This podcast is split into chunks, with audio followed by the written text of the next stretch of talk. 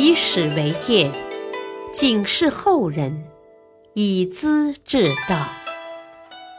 品读《资治通鉴》，启迪心智。原著司马光，播讲汉乐。河北州郡有义士，婉转蛾眉马前死。安禄山的军队打到常山（今河北正定），太守颜杲卿无力抵抗，和长史袁吕谦商量，决定开城迎接。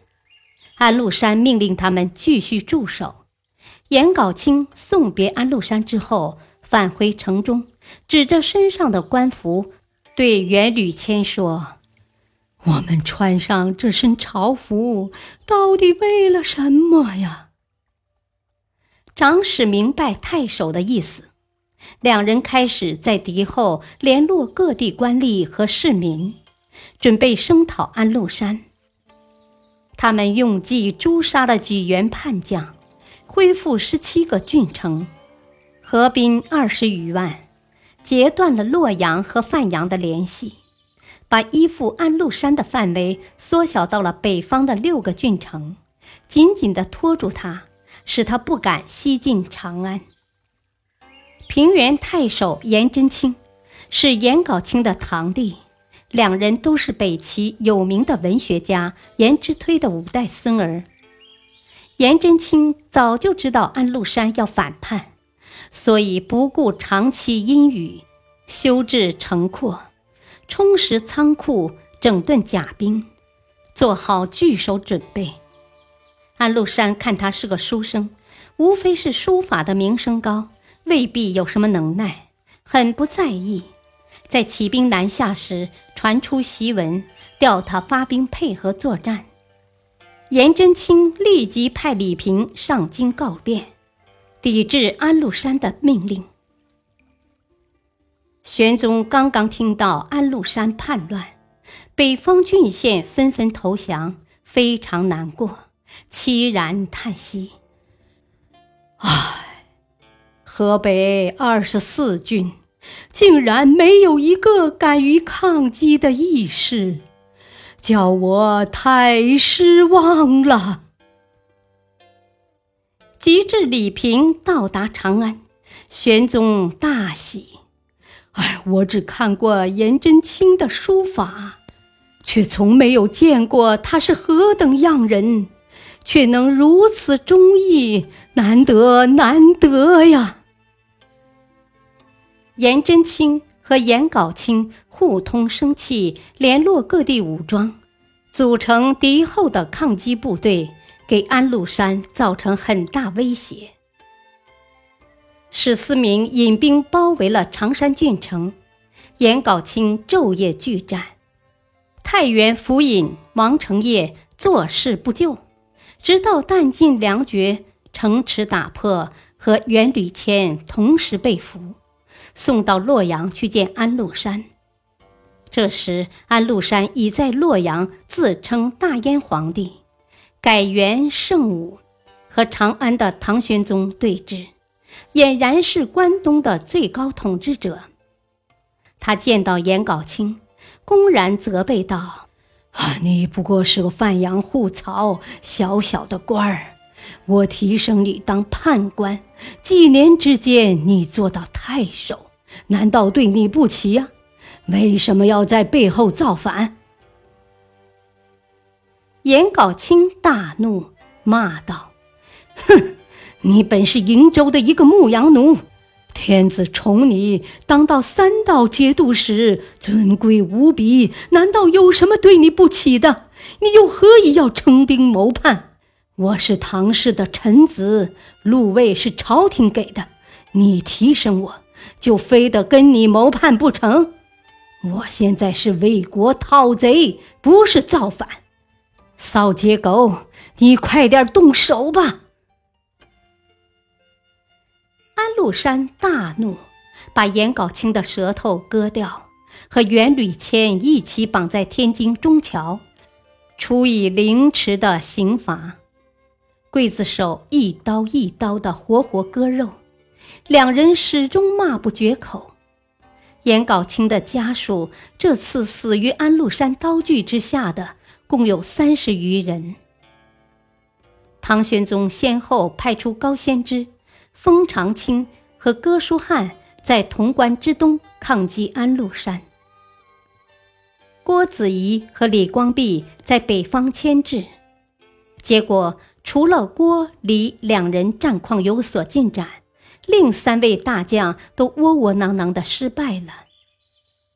潼关因此失守，安禄山要向长安东郊进军了。杨国忠哪里有心应战，一门心思只想逃到蜀中去，便极力怂恿玄宗。傍晚。玄宗叫龙武大将军陈玄礼暗地整理禁卫部队，赏赐大量金银，挑出骏马九百多匹。次日黎明，玄宗悄悄地带着杨贵妃姊妹、皇子皇孙、杨国忠、韦建素等等，以及亲近太监和宫人，西出延秋门。没有跟上的皇家子弟也来不及招呼。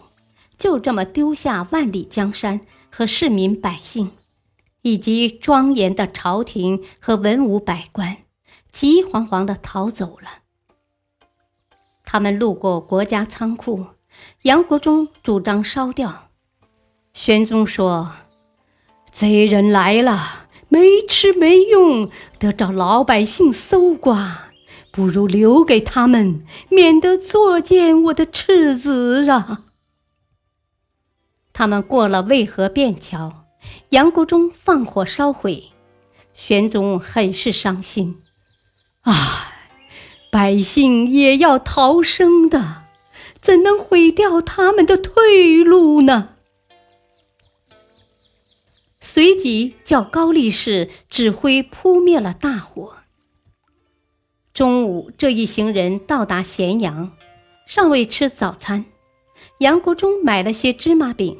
送给皇帝勉强充饥，然后寻找地方官吏，却早已逃光了。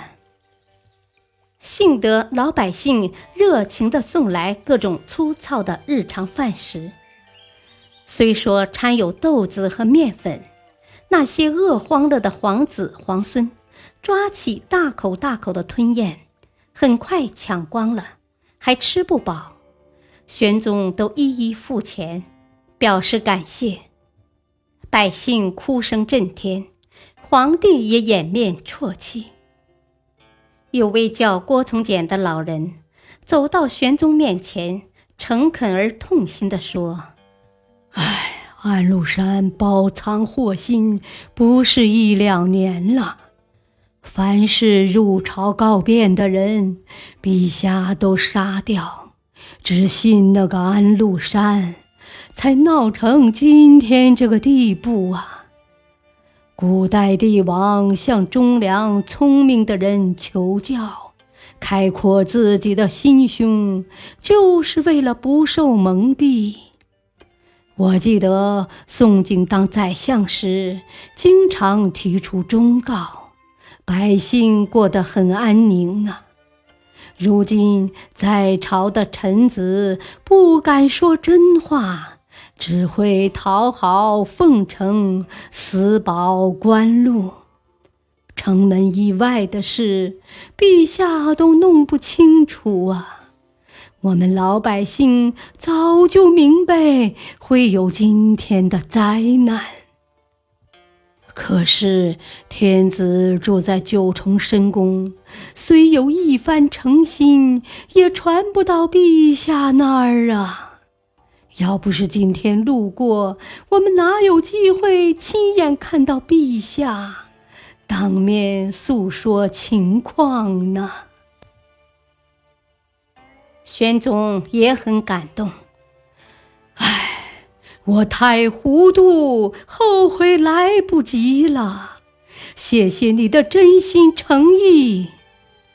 把老人送出门外后，上师官送来饭菜，他叫随从官员先吃饭，然后自己吃，同时叫军士分散到村里找吃的，约定集合地点。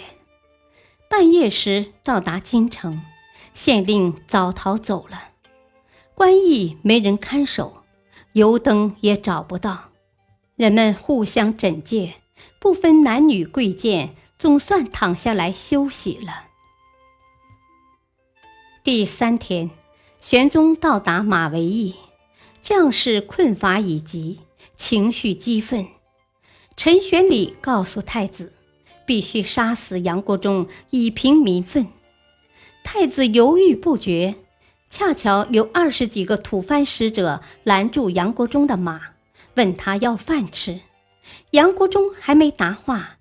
军士们就大叫起来：“杨国忠和胡人谋反！”有人举弓乱射，杨国忠逃向西门，军士们鼓噪追到，一顿乱刀，截割尸体，把脑袋挂在枪尖上，到驿门口悬挂起来。他的儿子杨轩及韩国、秦国夫人也同时被杀死了。玄宗听到闹声，问出了什么事。左右人告诉他：“啊，军士反对杨国忠。”玄宗拄着拐杖走出驿门，劝慰军士要大家归队，可大家都不离开。陈玄礼才说：“啊，杨国忠谋反，贵妃是不应侍候陛下的，请天子割舍恩爱，明正典刑啊！”玄宗犹豫了一会儿，啊，我自己来处理吧。走进屋内，靠着拐杖，偏着头闷了好久。京兆司路韦恶上前见道：“我，现在是众怒难犯，安危就在顷刻，请陛下赶快决定吧。”跪下叩头，血流满面。玄宗哪里想得通啊？舍得下，说：“啊，贵妃身居宫中，怎会知道国中谋反呢？”高力士这才坦率地劝他：“啊，贵妃的确无罪，可将士们杀了杨国忠，贵妃还在陛下身边，他们能放心吗？陛下冷静考虑吧。”只有将士安心，陛下才能安全呐。高力士服侍玄宗五十余年了，在重要时刻，他的话很有分量。